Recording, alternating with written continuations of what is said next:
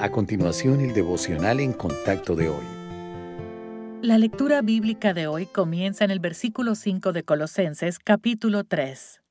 Haced morir, pues, lo terrenal en vosotros, fornicación, impureza, pasiones desordenadas, malos deseos y avaricia, que es idolatría, cosas por las cuales la ira de Dios viene sobre los hijos de desobediencia, en las cuales vosotros también anduvisteis en otro tiempo, cuando vivíais en ellas. Pero ahora dejad también vosotros todas estas cosas, ira, enojo, malicia, blasfemia, palabras deshonestas de vuestra boca.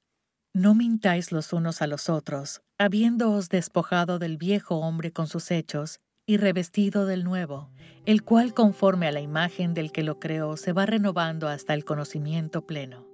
El camino de Dios suele ser contrario al del mundo. Nuestra cultura dice, no dejes que nadie te atropelle. Pero Cristo enseña que los misericordiosos, los mansos y los pacificadores son quienes tienen éxito en el reino de Dios. El mundo promueve la prosperidad material y la comodidad personal, mientras que la palabra de Dios dice que tenemos éxito cuando nos parecemos más al Salvador y obedecemos el plan de Dios.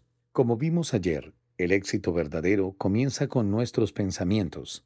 Imagínese su mente como una computadora que regula sus actitudes y acciones, dirigiendo su respuesta en diferentes situaciones. Dado que nuestras decisiones se toman en base a valores y prioridades almacenados en la mente, nuestra responsabilidad como seguidores de Cristo es alimentarla con una dieta constante de la palabra de Dios.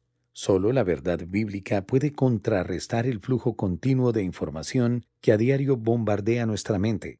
La Biblia filtra las ideas y actitudes que se presentan en el camino. Cuando meditamos en la palabra de Dios y valoramos sus preceptos, nuestras palabras y acciones seguirán el mismo camino. Dejemos de lado el amor del mundo por el poder y el éxito material y convirtámonos en las personas que el Padre ha querido que seamos.